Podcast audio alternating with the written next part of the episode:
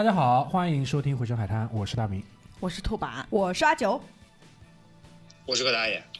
哎，话说上一次录音还是上一次，上一次，对，今天是呃二二年的二月的最后一天，对吧？然后为什么是选择在今天录音呢？因为呃，就凑齐四个人嘛，就是今天是最早的一个可以凑齐四个人的这个日子。那那个阿九九妹是刚人人在哪里啊？人在上海刚下飞机，对对吧？谢邀就是来参加谢邀，哎年薪百万，赶赶场赶场谢邀对吧？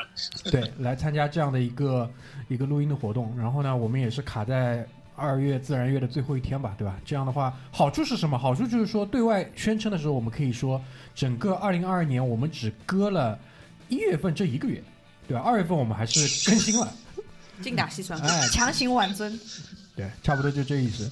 然后大家看到标题就应该可以知道啊，就是说，嗯，这是一期呃闲扯冬奥会的这么一期节目。当然，在我们有了这个主题到今天付诸于实践，把它录出来呢，当中其实发生了很多事情，比如说，呃，这个世界上多出了两个小的共和国，对吧？嗯然后，一一定要一定要强行关联现在的这个这可以聊吗？嗯，嗯没有这个这个跟就是主题没有太大的关系嘛，就我只是说就是很多时候真的是计划赶不上变化，但不管怎么样吧，今天这期节目也已经呃约成功了，且已经开录了，所以我觉得呃后面的东西都是啊、怎么说呢，附赠的，好吧？就目的我们已经达到了，就把人聚起来了，然后呢一会儿录完之后还有夜宵活动，就非常好，好吧？然后春娜，你冷静。你冷静 送你一片猪肉片，你冷静，好吧，你冷静。所以大家就知道啊，这个录音的这个目的是什么回事，好吧？然后，首先呢，我想先采访一下九妹，因为呃，她是整个这个主题的召集者，对吧？然后整个冬奥赛呃赛程周期之内，九妹也是一直在给我们这个小组内部做一些这个实时的赛况，包括热点的更新，对吧？让我们很好的把握了一下这个冬奥的就是各种热点。有非常的及时，而且这当中还穿插了一些什么呃装备的分享，对吧？这一点我觉得蛮有意思。就是我们报了几个款，然后九妹说这是明年的新款，就 是大概大概是这个意思啊，就是差不多是二二二二年的这个春季的款，对吧？只是在冬奥会上可能带给大家做个 preview，对吧？大概这个意思，对吧？九妹可以跟先跟大家讲一下，就为什么想录一期这个节目呢？我呃是这样的，因为如果是我们这个资深的听众的话，应该记得应该在去年的差不多这个时候，我们录了一期这个滑雪的节目，对吧？所以其实我和拓跋本来也是就是冬季运动的爱好者，那所以对这个这次家门口的这个冬奥盛世，自然就会有一些关注。然后其实我们还缺了一说话跟新华社一样，啊，对，比较这个对吧？还是要要要要这个根正苗红一下。然后其实我们还有一个呃这个呃活跃的参与者没有没有在现场啊，就是我们的高妹。对对对，高妹，就是我就高妹她那个，我们从开幕式开始，以前面我们都没有聊到过这个，但是就开幕式那天莫名其妙开始就在群里面，然后呃发现她就是也是开幕式啊，然后比赛啊到闭幕式啊，就基本上都是那种热点的赛事，她基本都在线就进行讨论啊，然后。我觉得也是一个很很呃很奇妙的事件嘛，因为我我其实，在群里面发过一次，就是人人都能做五分钟的这个小粉红，对吧？然后网上有很多对这次冬奥的这个呃一些评价呀，包括一些情绪的带动啊，对吧？在群里面发过一次，被葛大爷喷了啊，然后 今天特地邀请葛大爷现场来喷。对，然后然后但是看到后面，其实会还是会有，虽然刚开始就是觉得有点不屑或者是怎么样，但看到后面还是有一些会让人比较感动的地方，对吧？就是像这个呃大明这种这个这个叫做什么铁汉铁汉铮铮，也有说哪个比赛看的就觉得还挺感动的什么的，呃，应该是那个四朝元老，女子的大跳台，那个是叫大跳台吗？呃不是叫空中技巧，哦，空中技巧。呃，这次其实我觉得对于我来说啊，就是我科普了很多项目的一个呃官方的名称，这个是对于我来讲就蛮好的一个意思。对，这个我们放到后面讲，好吧？就是每个人的这个就冬奥的收获这对种。对对对对，。但我我其实也同意的，就是我自己也去呃，就是搜索了很多这种就是以前听都没听过的这些项目啊。然后，所以我我觉得，呃，我那天在群里面问我说，你们比赛都有看吗？然后要不要聊一聊啊？就是包括比如说跟呃零八年的时候我们办的夏季奥运会和这次冬季奥运会，就是感觉有什么不一样啊？我觉得还是可以拿出来大家分享一下。我觉得最大的不一样，我先说一句啊，就是说当时你想零八年的时候，我不知道你们是怎么样一个情况，我是刚刚结束高考，对不起，我还小。对吧？今年今年你想，我已经三十有三，需要报的那么清楚吗？心态就不一样了。哎哎哎，iPad iPad 里边这个人都还没说话，你们在那装什么装啊？对吧？就心态心态可能就不一样，这个这个我觉得是蛮蛮大的一个不同，而且就项目不一样。就冬奥会的项目，说实话，就以前我你们以前看冬奥会吗？没看过，不看。我葛葛大爷呢？盐湖城，盐湖城冬奥会，我从盐湖城冬奥会。你这个装逼装大了！盐湖城冬奥会开始看。盐湖城是哪一年啊？我操哎哎哎哎哎！九六年亚特兰大奥运会完了之后，就是九八年盐湖城奥运会。你这个效果有点有点相当于什么，知道吧？就相当于就是我从九零年世界杯开始看球，就基本上是这种感觉。我我真的不看足球了啊！但是盐湖城冬奥会我没有没有说像九妹就这么执着。哎，对我好像没有那么我，因为那个时候我我也我也是青少年时期嘛，就是大概只是就是会会看体育新闻，然后会跟踪，比如说就是中国队的情况。但是至于中国队有哪些人什么之类的，我其实都不太记得了。我只是记得那时候大洋洋是夺冠的热门，但是后来还是没有。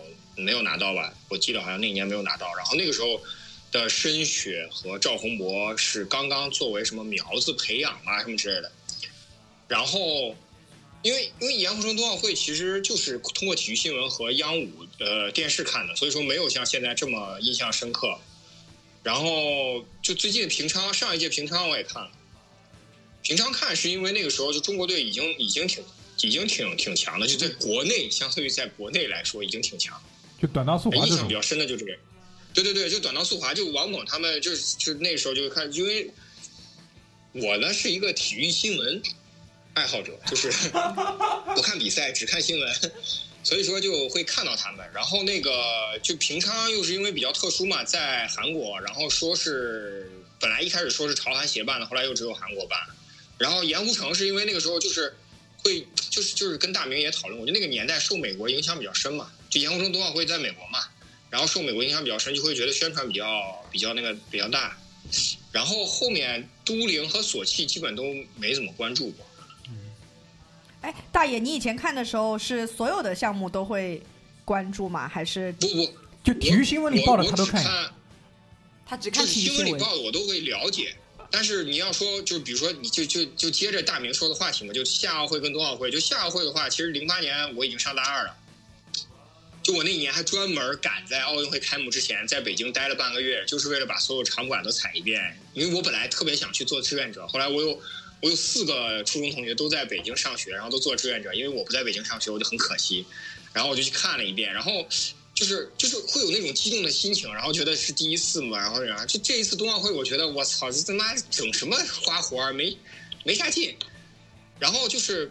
嗯，冬奥会的项目呢，就夏奥会的项目，就像东京奥运会，去年东京奥运会就是所有的项目，就只有中国有只要有中国队参加了，我都会看。然后冬奥会的项目呢，不是就短道速滑我会看，然后花滑以前看，现在不看，因为我觉得花滑就是那个老看外国人表演，就觉得有点无聊。然后我会一直看冰壶比赛，因为我很喜欢看冰壶比赛。我冰壶的，就是奥运会，然后世锦赛我都会看。哎，点在哪里啊？哎，我也很爱看冰壶。就是，就冰壶其实是，其实就是这个是我算是我带私货，但是我觉得是其实是挺公认的。就是我其实对于我我不，首先以下观点仅代表个人观点啊，我认为其实，我认为其实足篮拼羽是整个团队活动里边水平相当低的一种，就策略性和团队性是水平相当低的。就是真正高水平的团队，就是讲究策略性的团队的话，就是美国人玩比较好的一个棒球，还有就是橄榄球，然后策略性到极致的话，就是像围棋这种的。然后冰壶其实它就是类似于冰上围棋，我不知道我这么说你能不能理解？啊，我理解了，我一下理解了。就是它策略性，就是它动作其实很简单，就这个东西，这个运动其实很极致的。就他妈动作很傻逼，他就是推那个壶，然后撞来撞去，但是他策略性其实不输围棋的。你这样讲，你这样讲，我一下子 get 到他的点了。就是就是台球，我其实很我我我我虽然台球不好，但是我特别喜欢看，我只喜欢看斯诺克比赛，就是因为你看斯诺克也是撞球，但他策略性就很强，比花式九球要强很多很多。就这个乐趣是在那个那个扣解那个扣，其实是很有意思的那个过程。嗯嗯也是个动脑的、啊动脑的比赛嗯，。下套跟反其实下套我，对规则其实就没有裁判那么了解，但是我就喜欢看他们解那个难题，其实是非常考验教练组和运动员的执行，教练组的策略，就这个点很有意思。不是说我真正多了解他们，就是我觉得这个点很有意思，导致我很喜欢他们，喜欢这项运动。冰壶其实我以前看的时候就是看。就看个大概，就看他呃撞来撞去，对吧？然后我觉得其实也是这一次有机会，就真的是呃很全面的去看这个比赛的时候，然后很全面的去了解，就这个分数怎么算啊，然后就是策略怎么去弄啊。我觉得是我这是我这次就是就是北京冬奥会就是带给我的一个一个学习的点，我觉得。就以前只能是看个热闹，然后现在是真的能，比如说他一局打完了之后能算得出来，就是说是几分，然后后面是下一局应该是怎么打，就是大概有一个有一个想法。嗯，其他人呢？其他人就是最关注的项目是什么？拓跋，我现在还是看个热闹，我先说一下啊。呃，但在我的印象当中，以前的就短道速滑是新闻里经常会报的，就以前对于冬奥会的印象就是短道速对滑。对的，所以我以前虽然没有看过，但是我知道短道速滑。嗯，因为中国以前是叫冰强雪弱，对对对，冰强雪弱。嗯，嗯冰强雪弱，但今年就一下出了两个嘛，对的，今年是那个好像是雪雪上项目的金牌比金那个冰上要多，雪上项目，你想那个好像是五个，苏一鸣跟那个谷爱凌两个人加起来就拿了五块，对吧？然后其他人还有五块奖牌，五块奖牌吧，五块奖牌，五块对，奖牌吧。两当中是两块两块那个银牌嘛，嗯三块金牌，两块银牌对。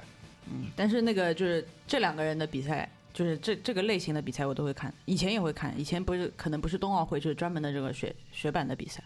哦，你们两个现在就是说已经专业到就是学班比赛都要看了这不是不这个看比赛不需要专业的朋友，你又不是参加比赛。啊？你就跟妈妈一样，妈妈会说啊，你滑雪就是这样的，妈妈不是这样。妈妈吓死了。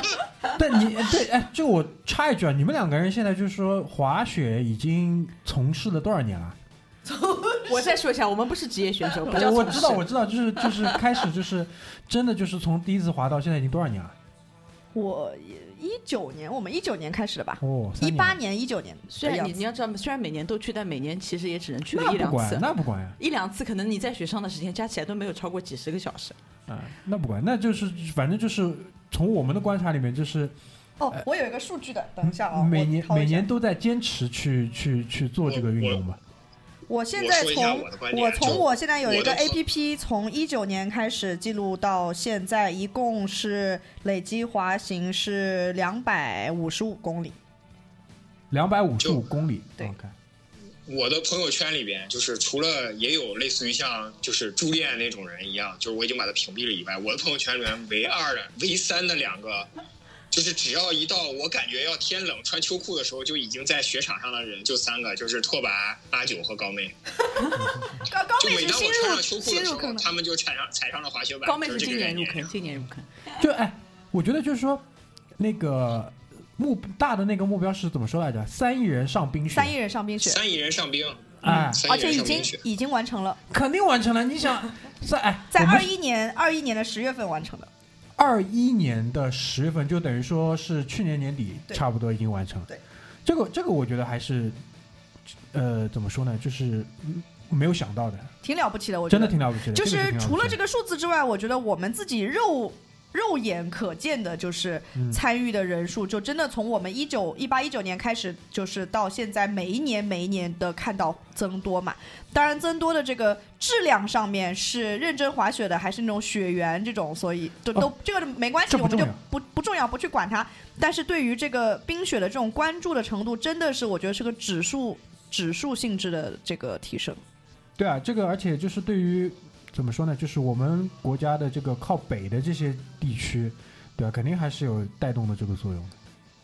哎，我你我我我最近哦，就是说最近一两年感感觉到去雪场附近碰到的，反而是南方人多哎。肯定啊，肯定啊，对，就是呃讲广东话的，讲上海话的。对对对对，哎对的，广东、香港、上海是滑雪最多的，个你这个对，你这个点，我就要我就要开喷了。虽然 来吧我轻轻地喷你啊，来吧，等着呢，在这等着呢。他妈的南宋版图的人才能滑得起雪，好吧？你你你 你听到过贵州口音的人去滑雪吗？真的是刚刚脱贫，好吧？二零年开表彰会刚刚脱贫，好吧？你有礼貌吗？哎，这个说到这个，现在云南应该也是有雪场的吧？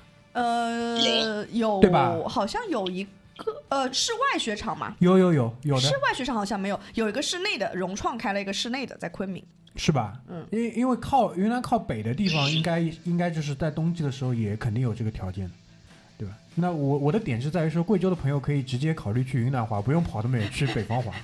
没没没听过去云南风滑，俭由人，风俭由人。贵州的朋友连他妈雪板、雪靴、什么护膝、衣服什么全都买一套，贵州朋友连机票都出不起了，是吧？没你这样讲，我觉得就是那虽然这个地图炮开的已经开了，就开也开，我就顺便讲一句，广西的朋友应该也挺困难的，就是嗯有礼貌。云南朋友也挺困难的，是吧？云云甘肃、云宁夏朋友都挺困难的。甘肃 宁甘肃宁夏要看地方了，对吧？但不管怎么样，就是说，呃，那个如果按照三亿人上冰雪，我们现在这个大的人口基数是多少啊？如果按照十四亿来算十四百分之多少十四亿嘛，四分之一嘛，差不多。啊对吧，那我觉得就是如果拿我们这个小组内部来讲的话，已经达到平均数了。你们这很不容易，代表了 代表了我们这个小组完成了这个宏大的这个历史使命。无法无法在这个生三胎上面为祖国做贡献，但是在三亿人上冰雪可以为祖国做点贡献是要响应。祖国的号召。祖国，更需要你们三亿人上冰雪，祖国三胎不需要那么多，就更需要你们上冰雪了。可以可以，因为在在我们录这期节目之前，其实阿九刚刚从新疆回来，去新疆也是滑雪，阿勒泰对吧？阿勒泰地区。对的，呃，它有一个标榜叫做“人类滑雪起源地就是说其他地方人滑的都没我早。”，就是因为最早的时候，其实。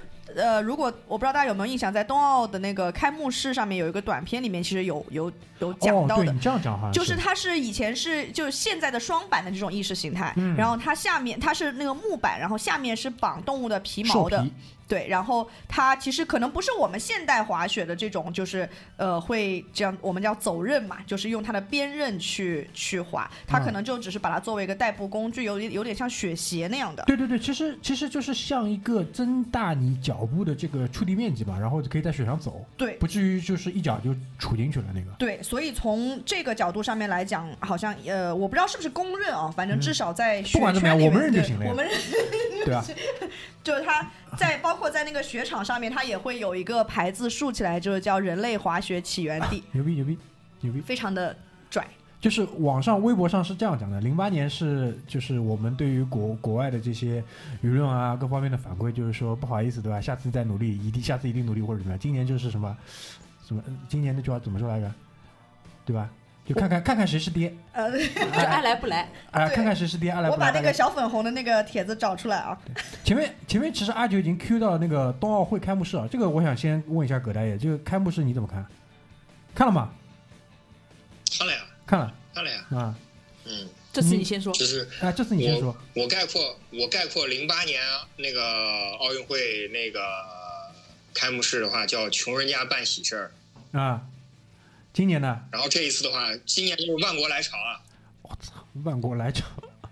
万国来朝，人人类命运共同体，我们的征途是星辰大海，我就这个观点。嗯，哎，最后那个第一个节目是证监，呃，我吐槽，我唯一吐槽一点就是，我同意绝大多数微博网友的观点，就第一个节目是证监会出的，第一第一个是什么？第一个什么节目？就那个绿色的哦，感绿油油割韭菜对吧？绿油油，割韭菜，割韭菜。那你说这个，我想起来，阿九那个时候还在群里发了个图嘛，有人在看草吗？对对，割韭菜。但哎，那个二十四节气我觉得有点意思。对，那个啊，是我我觉得其实这个张艺谋比零八年的时候更加炉火纯青，更加炉火纯青。哎，我我想问一下，就是说太佩服了。你们三位都在美国读过书嘛？在美国的时候，就是说你们有没有接触到这种二十四节气的这种官方的英文表达？是这个样子的吗？并没有哦，为什么在那里要接触这个东西我想问一下。那至少你比我在上海就是徐汇区接触的这个概率是不是大一点呢？对吧？我的点是在说，是不是这一次之后二十四节气的英文表达就这么定下来了？它还是说其实一直以前就有？应该一直应该是有一个官方的表达的，只不过是你你我我们没用着。我觉得好像对啊，我觉得好像就是这样吧，从来就没有说过有什么变化之类的吧。呃，是所以一直都是这样子的吗？你们以前看到过吗？因为我这英语我以，前没接触，对我我就点就是我英语不行，这是我第一次见到，对吧？搞得我还在微博上搜了搜了全套的这个图，对吧？准备默写一下呢就。我我我跟你说，我英语也不行，但啊这也是我第一次接触到。那不管怎么样吧，我觉得就是反正文化输出做的很好。哎，对，就有几个表达挺有意思，蛮好的，对吧？比如说嗯惊蛰，对吧？就重醒了，就翻译过来，就蛮嗯就就就各方面就就蛮好的。当然，你说这个浪漫不浪漫，我觉得我们不不去不去讨论，但我觉得就整挺好，，再说，哎，我觉得反正对。零八年的就让我觉得就是讲的接地气一点，就有点像暴发户，就是要出来就是要炫耀我有多大，然后宏伟对嗯。然后这次对对对。就感觉就是就真的是按照自己的想法来了，就是小而美，然后意识流的，呃，对对对，意识流，意识流的就有点诗意了，对对我感觉就是。意识对流对对对对对对对对，就就包括最后那个点火，因为这是讨论的人最多的嘛，对啊？反正就是我就这么点了，你们随意。对，以后的人最关键以后的人怎么弄？点火这个事情是这样的啊，点火这个事情我很早就是。大概过年呃，就是过农呃阳历新年，就是十二月三十一号一月元旦放假那个时候，就那个那会儿不是要定发改委要定新年的计划什么之类的，然后不是就讲到那个去年怎么打电话给你了不是提得特别火的那个，嗨，他哪我哎我他妈是小罗罗好吧，就是他们就说碳中和会体现在哪些方面，然后其中有一个券商的那个研究员就说说这个氢能源将来是一块儿，然后我当时看这个我还说呢，我说我操，这他妈的每年奥运只有火炬用氢能源，不会今年就是只有那个传递的火炬用氢能源，不会他妈今年点火也用氢能源吧？然后等到等到点火的时候我惊呆了，我说我操，这他妈用氢气点的，我靠！你注意一下你的语言，我们一会儿这期要 播不出去了，就怪你，我剪掉一半我跟你说。减掉一半，就轮到你出来的时候都是哔哔。哔哔是吧？对就是嗯就就就是我看到网上我比较，呃，怎么说呢？也不是说认同吧，但我比较服的一个说法呢，就就是我前面表达的一点，就是今年我们就这么点了，对吧？以后你们想怎么弄随意，对吧？你们自己看，你们想怎么弄随意。哎，你看着办。你像你像你像你像现在这情况，我估计下一届估计还能真真搞不好，真能用导弹点。下一届是那个米兰跟那米个兰对，呃北方的，就是也是那克个呃米洛米洛米洛多蒂还是什么？Cortina。？Cortina。就是他，反正因为米兰城市里面就跟北京一样的嘛，它没有山的嘛，然后他就要在米兰附近找一个雪山，就是联联合承办。哎，我觉得就这还是说到点火，你们有没有印象特别深的？我记得有有一年是那个是巴塞罗那嘛，就是一根箭射过去，嗯，那好像是，巴塞罗那夏奥会，那是是夏奥会，对是夏奥会，不是悉尼吗？夏奥会。悉尼悉尼是一个水池，多那个夏奥会悉尼是一个水池，点了一圈，然后那个火炬从那个运动员是个圆形环圆环，然后运动员站在那个楼梯上，那个火炬升上去的。好像是一个哦就是那个呃怎么说，就是不是土著吧，就是本呃原住民，就是那个原住民，对原住民那个游泳运动员还是什么运动员？对对对对对是个女的，反正对嗯，就巴塞罗那那个我印象蛮深的，就歘一根箭射射箭了嘛，巴塞罗那。射箭的。对对对就咱们零八年的时候是李宁嘛，李宁就是那个太空部，嗯对，太空部搞上去对，那我哦，我把我把那个帖子翻到了啊，但是那个帖子被封了。啊，但留但下面言留言下面有一个，我觉得还蛮贴切的。啊他说零八年的时候叫做有什么，也就是有什么不好的，大家多指点。哦对啊对对对对然后这一次的话就是。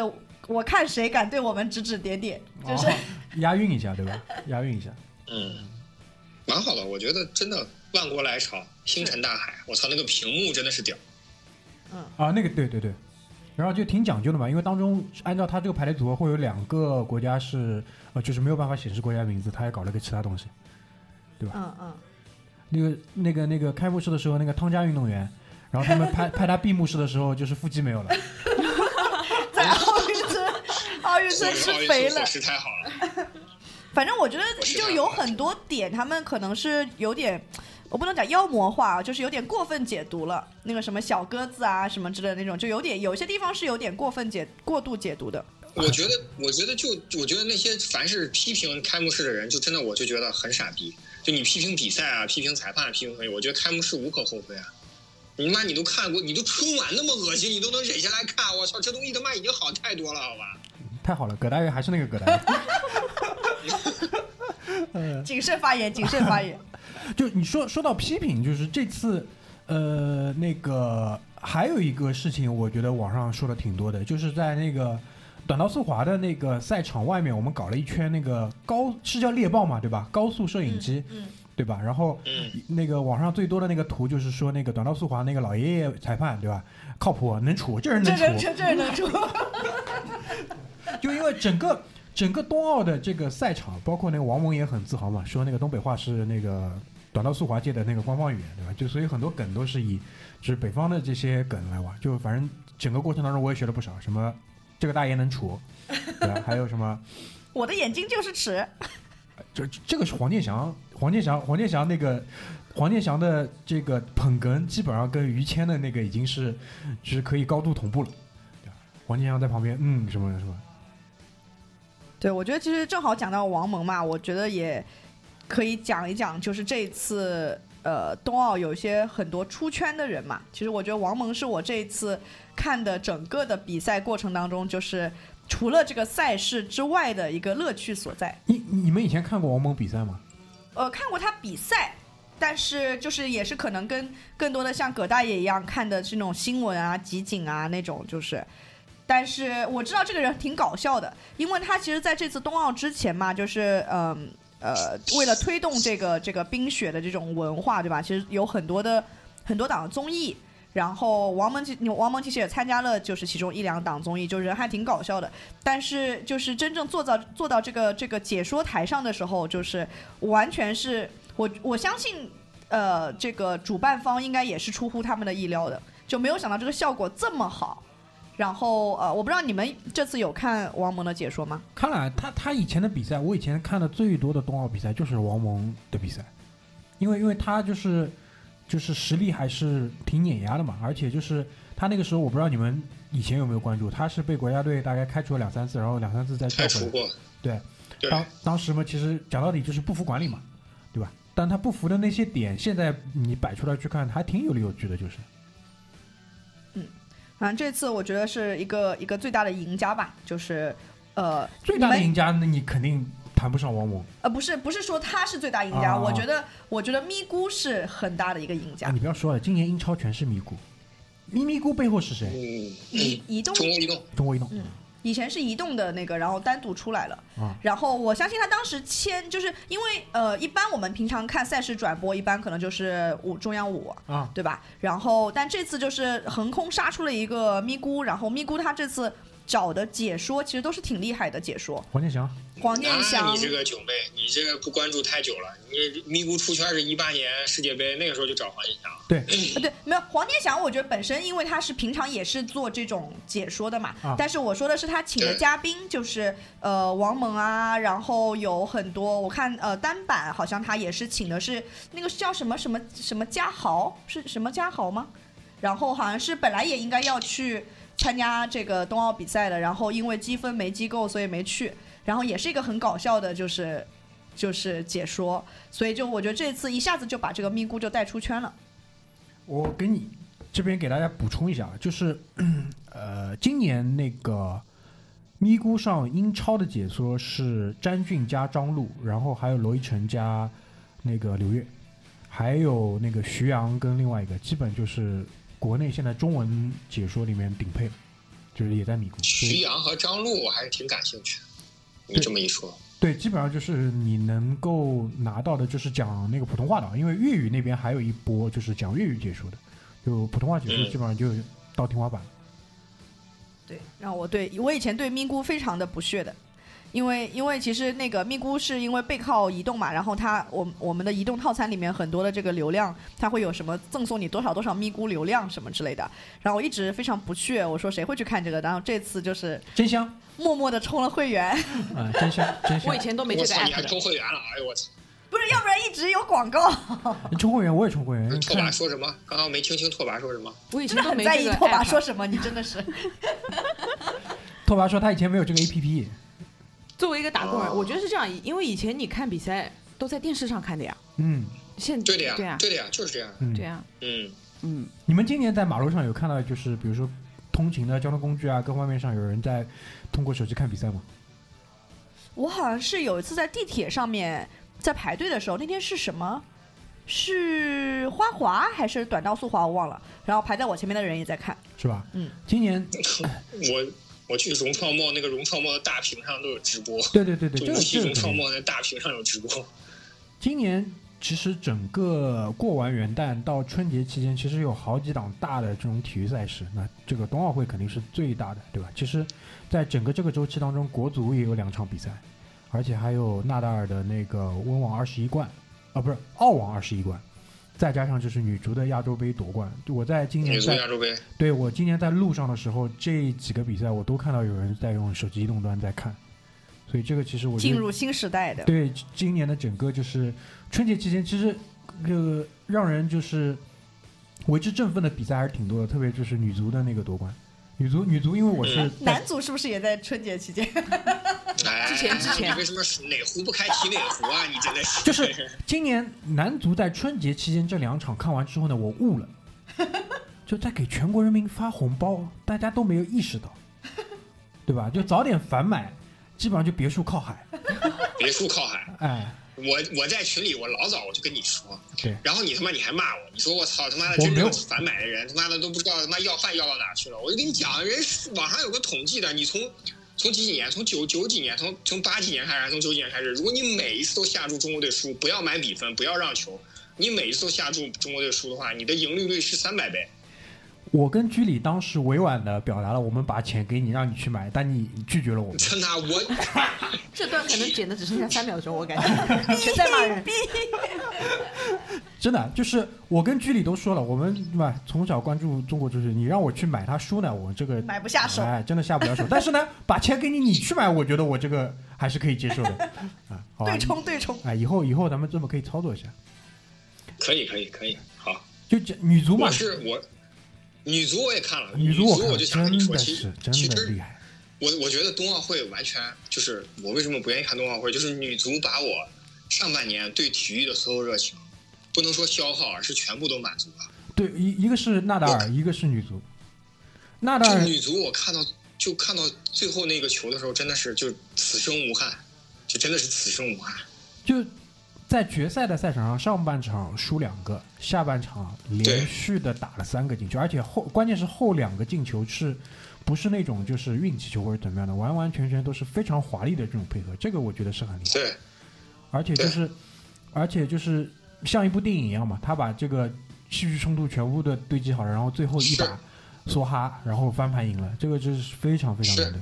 而且就是跟女足的这个经历，同样的就是纳达尔那场球，纳达尔那场球从下午四点钟打到晚上颁完奖，差不多都十一点了，哦，差不多就是八点钟以后，我是跪着在看的，就也是输零比二，最后扳三盘回来，那个不可思议，真的就不可思议。所以今年我觉得就是整个二零二二年的开端，就是就像葛大爷讲的，就是我所有的这个呃怎么说呢，就是关注啊，或者是所有的这些激情已经被这两这两个大的比赛消耗掉了。今年是不是还有世界杯啊？没错，但今年的世界杯是在十一月份，因为是在卡塔尔举的。在卡塔尔，对，就是太热了。对他，所以说会放在那个中东地区的冬季来进行。对，就是我们前面就说到一个逆转，今年其实我觉得，呃，有一个人我们在谈到冬奥会的时候是不可能避开的，就谷爱凌嘛，对吧？就其他我不讲，我只想说一个点，就是他拿他第一块金牌，因为他拿牌的次序是金银金嘛，对吧？最后一个 U 型管嗯，还挺没悬念的，独孤求败，挺没悬念的。第二个是叫障碍技巧，坡面障碍技巧，对吧？那个不是他的主项，但不管怎么样，就好像有个失误，但也拿了块银牌。但他第一个项目据说是他今年新练的是也是弱项，啊，对。然后呢，关键就是说那个比赛因为是在上午，对吧？然后就是文字直播跟那个 GIF 直播我跟了一下，就最后一把我觉得蛮让我觉得他是一个就是还挺让人敬佩的运动员。我其他不讲，我就从运动员的角度上来讲，因为他呃，如果他不去挑战那个动作的话，他应该是可以保证奖牌。如果他搞砸了话，就是上不了领奖台。但他如果说这把缩缩中了，就是金牌。他选择了缩中了，这个我觉得是值得值得尊重的。而且他那个动作应该是从来没有就是就是成功过的，在训据他练当中自。己说，他自己是没有都没有做出来过。对的，然后在决赛的这个最后一把，他缩了一把，然后缩成功。这个我觉得是挺有勇气的。就我觉得是这种年轻人的这种对，初生牛犊不不怕虎的这种精神，我觉得在这届冬奥其实看到蛮多的。对，就是就是你如果这把不缩的话，我觉得他的他在我心里的这个是不，说更待何时？哎，对对对不，我觉得缩才是重要的，就是对，对，就得。就这个过程是选做这个选择是重要的，就你在拿奖牌没关系。你在奥运 你怎么这么有点姨母笑的感觉？不，就是这 这场比赛，他一定得做这个选择。对啊，他，不会去我觉得拓跋说的就是他的真实想法，对不是外界强加给他的。而而且而且他这个人，就我不知道你们有没有看他的一些呃访谈。那这这次冬奥会的这些记者采访，混采区的那些采访，我觉得都都一般。他我觉得他，我看到他以前的几个采访，就这个人确实是个聪明人，这个是确实是个聪明人。一定要看，一定要看看他采访，一定要看一八年之前、一八一九年之前的采访，一定要看那个。对对对一九年之后风向就完全变了。对对对，他之前的话他就还挺挺本真的，对吧？有什么说什么，就就这么一个性格。对，因为他今年真的是获得了全部的关注，就毫不夸张说获再过。再过半个月，别着急，再过半个月。哎你说，就明天隔离结束，三月一号隔离结束，你看看他第一张机票往哪飞？完了，风一样的妈的坐美联航往他妈洛杉矶飞或旧金山飞。对啊，他又回去读书了，对吧？他不是斯坦福福那个延期了那个嘛？就这这个人你们怎么看？现在这是个热门话题啊。热门话题，对，我们也这是个敏感话题，这是个敏感话题。我觉得我我觉得其实不敏感的，我觉得其实是大家心态看你心态怎么摆嘛，就是。呃，抛开他这个法律上面来讲，国籍应该是什么什么的不说，我觉得如果你觉得说这一次不让他来，就是所谓的这个参加代表中国去参赛，我们其实也没有办法做到。首先没有可能没有办法做到所有的这个项目全部参加，其次更没有办法做到就是说这次这么辉煌。我觉得你不能过了河拆桥，对吧？人家人家替你拿了这么多奖牌，我也非常认同。对啊。至于他他后面他是要去哪儿去哪儿，我觉得这个跟我们其实也没有什么特别大关系。对对对，就我觉得这个这个事情肯定的，我特别认同九妹说，就我在群里喷也好，或者怎么样也好，我更多的是觉得就是不要过誉，但是就是仅限赛场上或者是仅限这些运动成绩来表现的话，我觉得他是好样的呀，中华好儿女啊。嗯我觉得就是在谈到他的时候呢，我想到了这个某威，就是那个我们在上一期节目当中提到了，因为某威如果出事的话，就整部《还珠格格》会被剪成另外一个电视剧嘛，对吧？就是他现在获得了真的是万千宠爱跟所有人的支持跟爱戴，就是我觉得他之后做的每一件事情，他只要是对得起大家的喜爱，我觉得就 OK 了。这是第一个。第二呢，嗯就是说作为运动员来讲，因为我不知道你们怎么样，但是我因为一直看球嘛，在足球世界里面拥有呃多种国籍选择，包括入籍球员，是一个非常普遍的事情，非常普遍的事情。就是到了十八岁之后，他就可以选择，包括有很完善的这个法律，比如说你之前已经代表了成年队出过场之后，你就不能再选择第二国籍，但你代表青年队的话是可以选择的。所以这个事情其实还挺普遍的，就是单纯的从运动员选择代表哪个国家参赛这件事情上来讲，就讨论范围仅限于此就可以了。对，讨论范围仅限于此。对你其其实那个你像夏奥会也有特别出名那个丘索维金娜嘛，就代表德国出战，代表俄罗斯出战，代表乌克兰出战，然后又代表德国出啊，不是不是不是，就最后代表德国出战，然后现在又到了哪个国家出战，就他就就运动员是世界财产，哎，你这个总结的很好。就人类精华嘛，对吧？啊对对对对人类精华。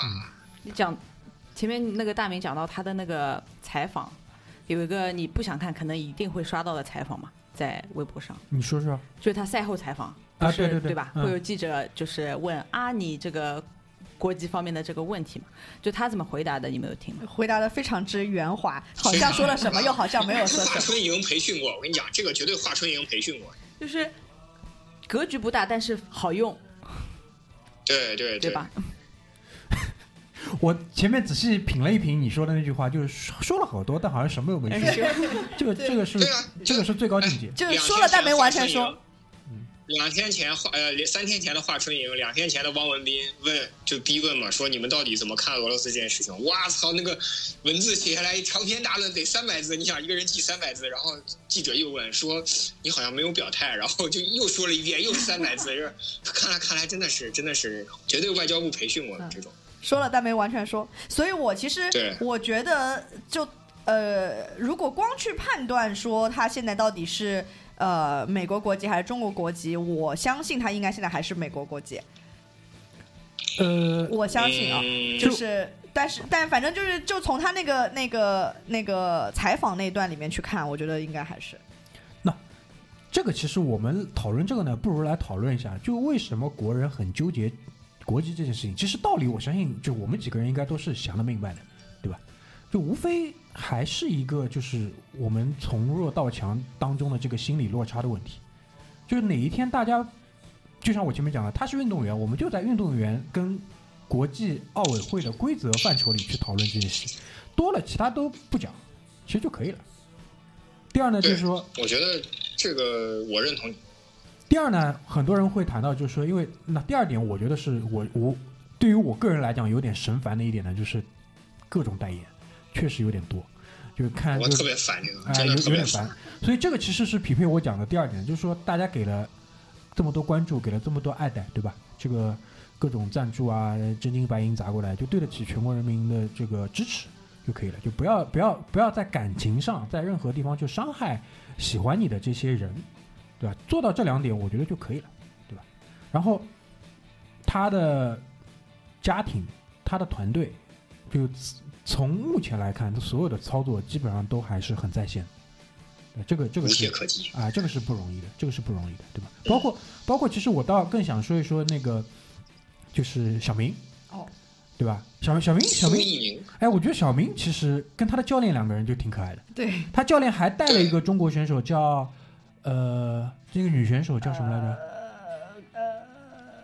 呃两个字的，对两个字的，对对对，反正也是好像是呃加拿大出生的，对，好像就是就他们他们的这个师徒之间的这个呃互动啊，包括很多这个东西，还更能体现很可爱。对，更能体现就是说所谓的，因为现在你们看到没有，就是更高、更快、更强之后，还加了个更团更，团结，对吧？包括今年还有什么，就是呃，韩国的教练好像在韩国不是很开心，然后去了中国还有俄罗斯做教练，你说的是安那个安教练，哎，对安教练。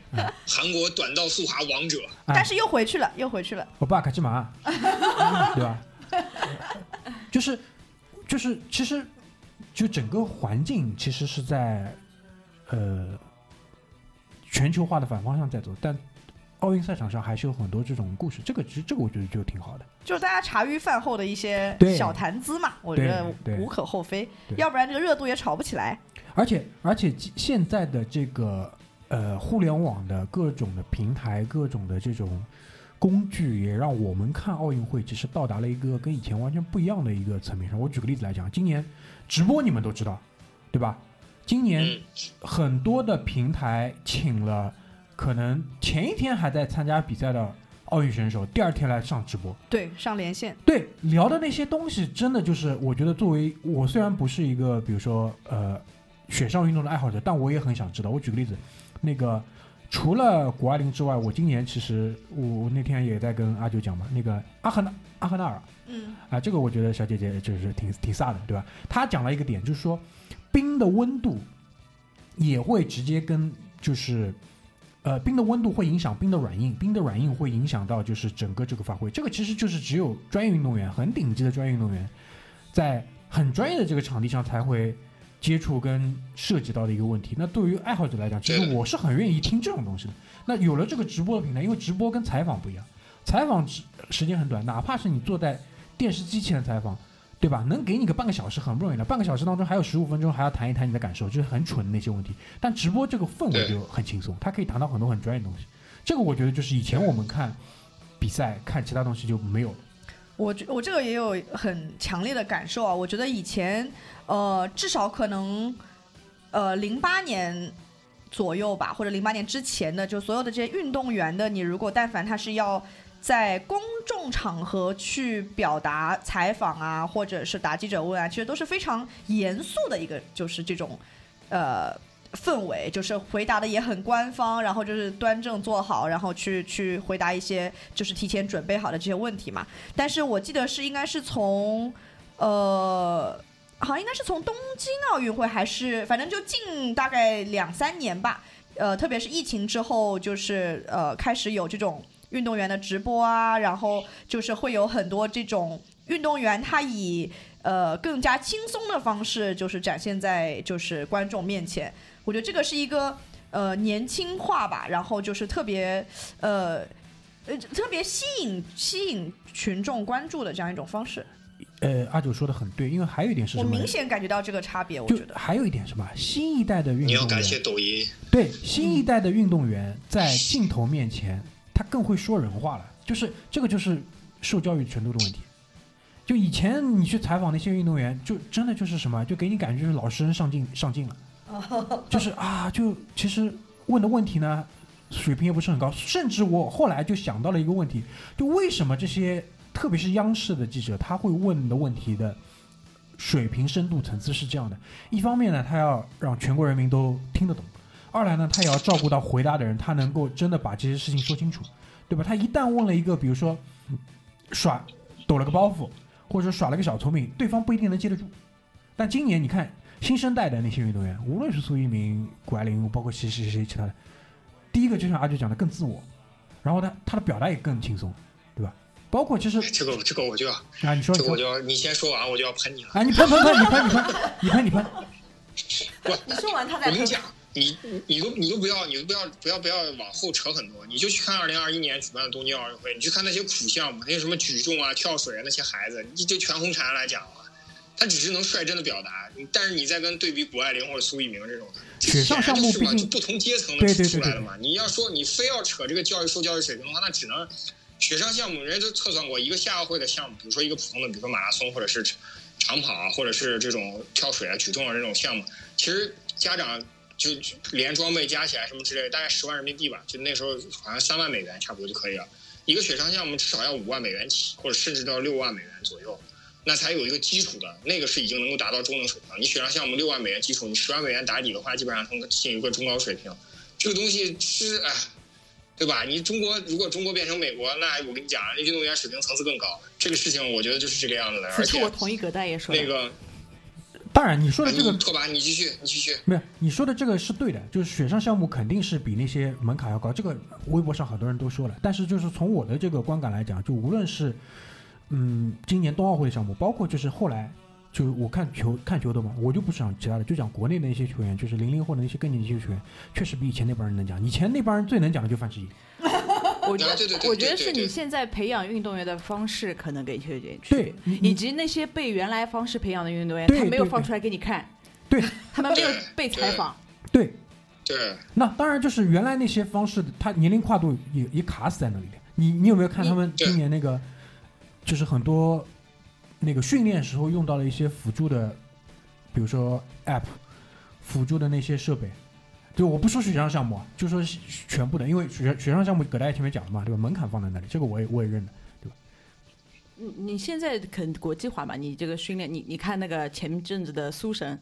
他就是一个现代的这个训练出来的运动，跟我们以前训练运动员是不一样的。对的，对的，对吧？那你他这个整个受教育过程啊，这个成长过程是不一样，所以你看到的现在状态是这样。但那这不就是我说的东西？这个跟他我们现在看到的运动员更年轻没有关系。没有，是这样的，就是因更年轻的运动员，他才有这个可能性去受到这样的一个文化的熏陶。哎，就你到了到了到了，就比如说我们这个年龄，对吧？肯定还是天天拉体能呀。呃，对，但我觉得不是因为他们这个年龄。在这个问题是，而是因为现在国家允许了。对我，我我刚刚也想讲这个，我觉得是这个我就要说了，就是相关部门想开了。对，冬奥会之后不是我们我们在说的不是一件事情嘛？就是我举个例子啊，就比如说，就不同的侧面。对，我的意思就是说，这个事情将将到了这个点上了，挨到了这批人了，我就这意思。对，挨到这，而且就是挨到这批人了。我要我我再提供一个另外一个角度，就是就是这一次是我，因为我其实跟体育行业还有挺挺深的渊源，从一八年开始就不停在接触国家体育总局，就蛮有意思的一个点，就是当年这位狗局长上台的时候，全中国所有人都在骂，全中国所有人都在骂，所有人都在骂。大家骂的一很重要一个点就是当年国足的水平特别差，然后后来大家今年终于幡然醒悟，就是从那个时代开始，国足就不归体育总局管，这是误解一。对，误解二就是所有人都在骂他搞体能，所有人都在骂他。其其实你们不知道，就是你们刚刚说的那个受教育水平里面，国家体育总局有专门的政策，在狗局上来之后，运动员必须要接受文化教育，必须必须要接受体能训练，对，也必须要接受体能训练，所以就是。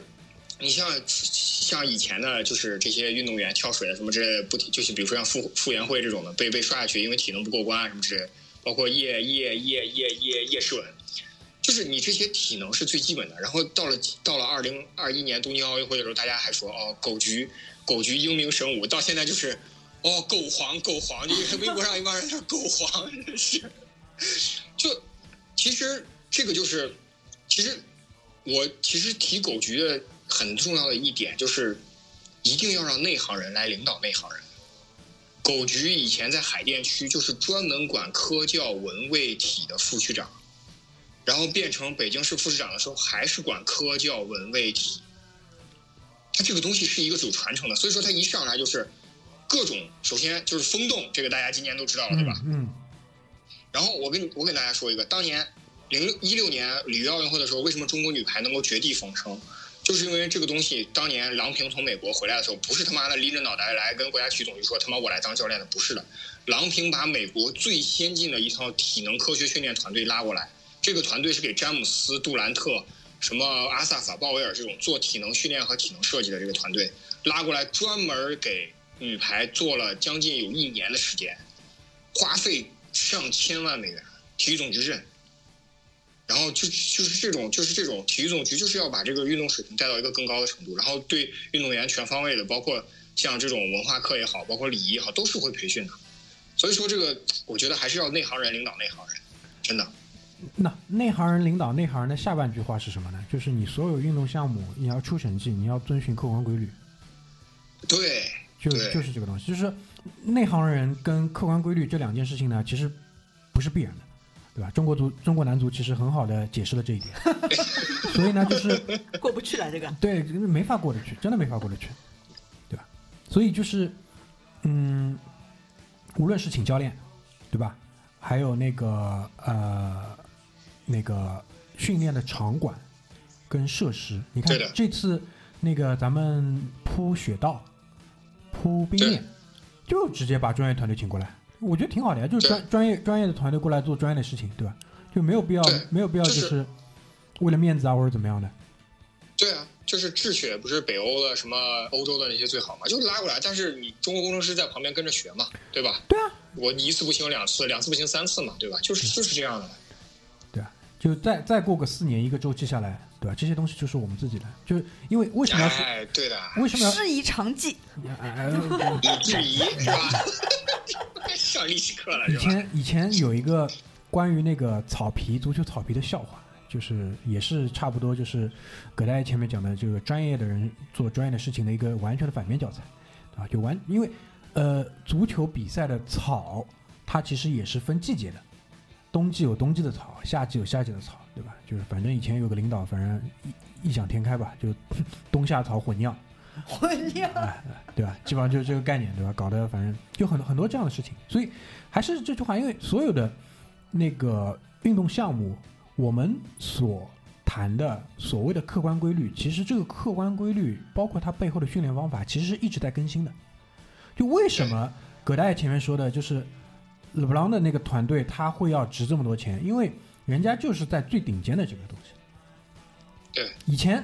举个例子来讲，就比如说以前我们，比如说谈训练的时候，讲到一个恢复时间的问题，这个概念其实一直在被刷新，已经现在已经细分到什么程度？细分到就是说，单个个体运动员他在他自己不一样的状态的周期里面，他的恢复时间也是不一样。对吧？对的，就就就就就严格到这个程度，包括很前阵子有个什么新闻，就说呃，国内的那个恒大，对吧？恒大现在已经没了，卡纳瓦罗，对，卡纳瓦罗在有一场比赛结束之后，就对比赛结果不满意嘛，就取消了比赛结束之后原本安排的假期，就所有人立马进恢复房，就是比如说泡冰水或者干嘛的，就立马就要做这个事。液氮、冰水、对。蒸汽、对。冷蒸汽都是，就是就是我我能理解，就是阿九包括拓跋包括高妹三亿人上冰雪，但是其实呃，我觉得你们就是你们可能是中国冰雪行业就整个冰雪行业的奠基者或者是贡献者，就是因为你们的消费能力转化成了中国冰雪行业的第一笔就第一桶金。嗯，就比如说你们现在采购的一些设备也好，就很多有，比如说像衣服可能有那个 Decent，然后还有那个美国那 Burton，还有就雪板可能 Oakley 啊什么之类都有，这些都是国外的企业，但是就是为什么要让三亿人上冰雪？就是这些行业在中国是不能没有的，因为 体育装备的体育装备最顶尖的装备，其实你们恰恰选对了，就是冰雪行业的装备是体育装备里面最顶尖的。你说真的，耐克的那件衣服，你给苏炳添穿，跟刘翔穿，真真正会穿到你们身上吗？很难。但是谷爱凌用的雪板，你们有一天绝对会用得到。用不到，用不到，是他那个是定制的。我觉得是这样，我觉得葛大爷讲到了一个很好的点啊，就是呃，就是比如说我们看夏奥的时候嘛，其实我们呃很少会看到说运动员有自己的这种。个性化的装备，对吧？一般他就是穿国家的统一的运动服啊，然后最多就比如说苏神他球鞋，可能你会觉得最多就鞋。但你你你会知道说，他这个球鞋都是为他单独定制的，就是我们普通人是买买不着的。做角膜的，对，但是你在冬奥你会发现说，因为有了这个多的一个一个装备，就是雪板嘛，对吧？那所以就是很很容易，就是让大家有这样一个展现的舞台，可以去有一个个性化的这个展示。包括其实你会发现说，在那个呃前面大明讲到的，就是呃呃小明，因为我对我们对单板比较了解嘛。小明比赛的这几场里面，你看到那些个呃，就是运动员他用的那些板，实际是真的我们呃，就是能买得到的。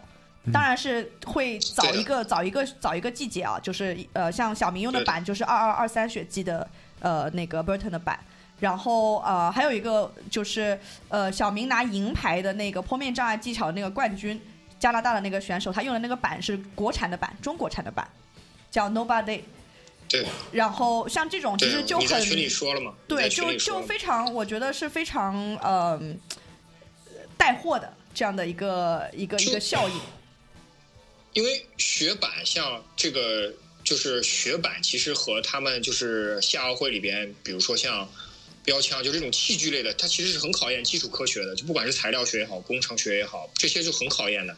然后你通过这些，因为体育企业不可能像比如说军工也好，或者地方这种企业也好，你去扶持它，你只能通过这种重大的赛事，然后带起这个运动，这个运动再扩展到居民消费领域里面，然后这样企业才能持续研发。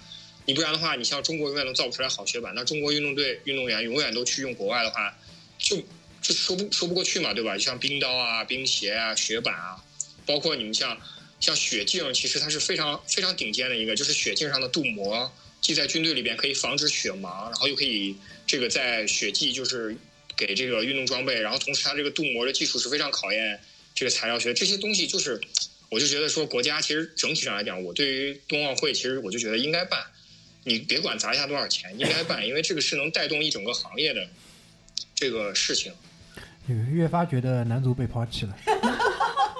我天哪！到底是谁抛弃了谁？我觉得，我觉得刘建宏说的一句话非常对，就大家全都在底下骂，说什么为什么不没有取消中人没有国男足人站出来做自己该应该做的事情。不是刘建宏说了，为什么要取消中国男足啊？就是要告诉十四亿人，不好好工作一定会被笑话的。原来你在这里等着我。对的呀，不好好工作一定会被知道，一定会被笑话的。我觉得这个是这个，哎，这个男足的事情我们定腾外开篇再骂。但是这个我觉得，大可我我觉得觉得我就我就觉得阿九啊、拓跋啊、高妹，就我其实我说白了啊，就是因为我技术其实不是很好，我连滑旱冰都不是很老练，所以说我也不去雪雪场丢那个人现那个眼。但是我就觉得说他们就是热爱这项运动，我觉得就是真的是非常非常正确的一个方向，因为最终中国必须要变成一个全方位的体育强国，这个这个毋庸置疑。就用金泰荣教授的话，就是我们这个民族有一个病，就是不当第一就难受。是个病，这是个病，得治得治。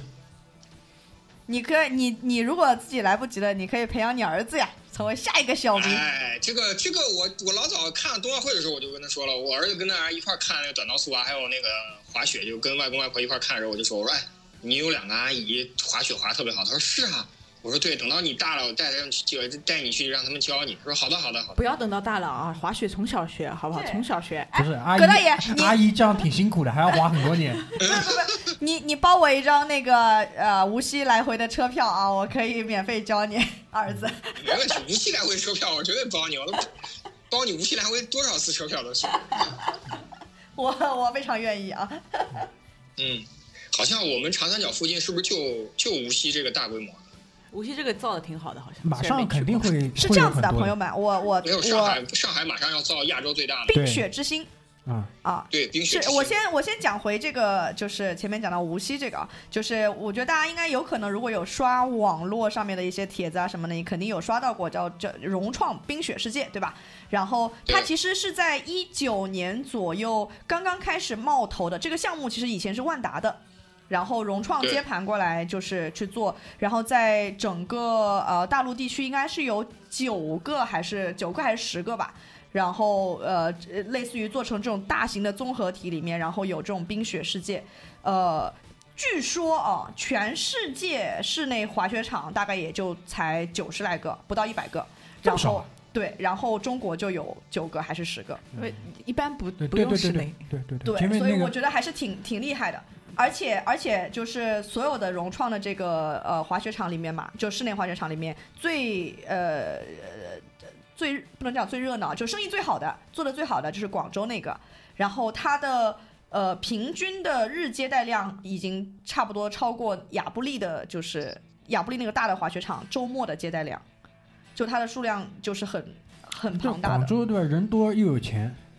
对，有一个有个有个段子嘛，他们说，呃，我们正常不是正常，就是我们普通，比如说大家去呃这个，比如说迪卡侬啊或者哪里去采购这种滑雪的装备，都是说一件一件去买。然后广东人去了那个，就是去之后就说我要来一套。我我我们上次去滑雪时候，我们的教练就说了，来这里滑雪的啊，十个里面有八个上海人，还有两个广州人。嗯，就这个比例啊，就这比例，争气争气。我觉得这个是这个是正这个是正常的，因为其实有一种说法，他是说就是冰雪，我们一直讲说是花钱的项目嘛。然后他说，基本上一个国家到了 GDP 可能到人均八千美金以上的时候，这个冰雪的这个触发了，这个对触发这个这个呃导火索了，然后就是冰雪的这个活动才会流行起来。这个话题我跟大明聊过哈，我没跟大明没敢跟大明聊，怕大明告诉你。我老早就我跟我老婆聊过，我就说像阿九拓跋这样的金领，对吧？小金领，老早就要进入这种冰雪，就国外这种冰雪活动了，你知道吗？阿九算是比较狂热了，你们老早就应该进入了。是像我这种，就是基本上这就是一个，我还属于夏奥会项目，你知道吗？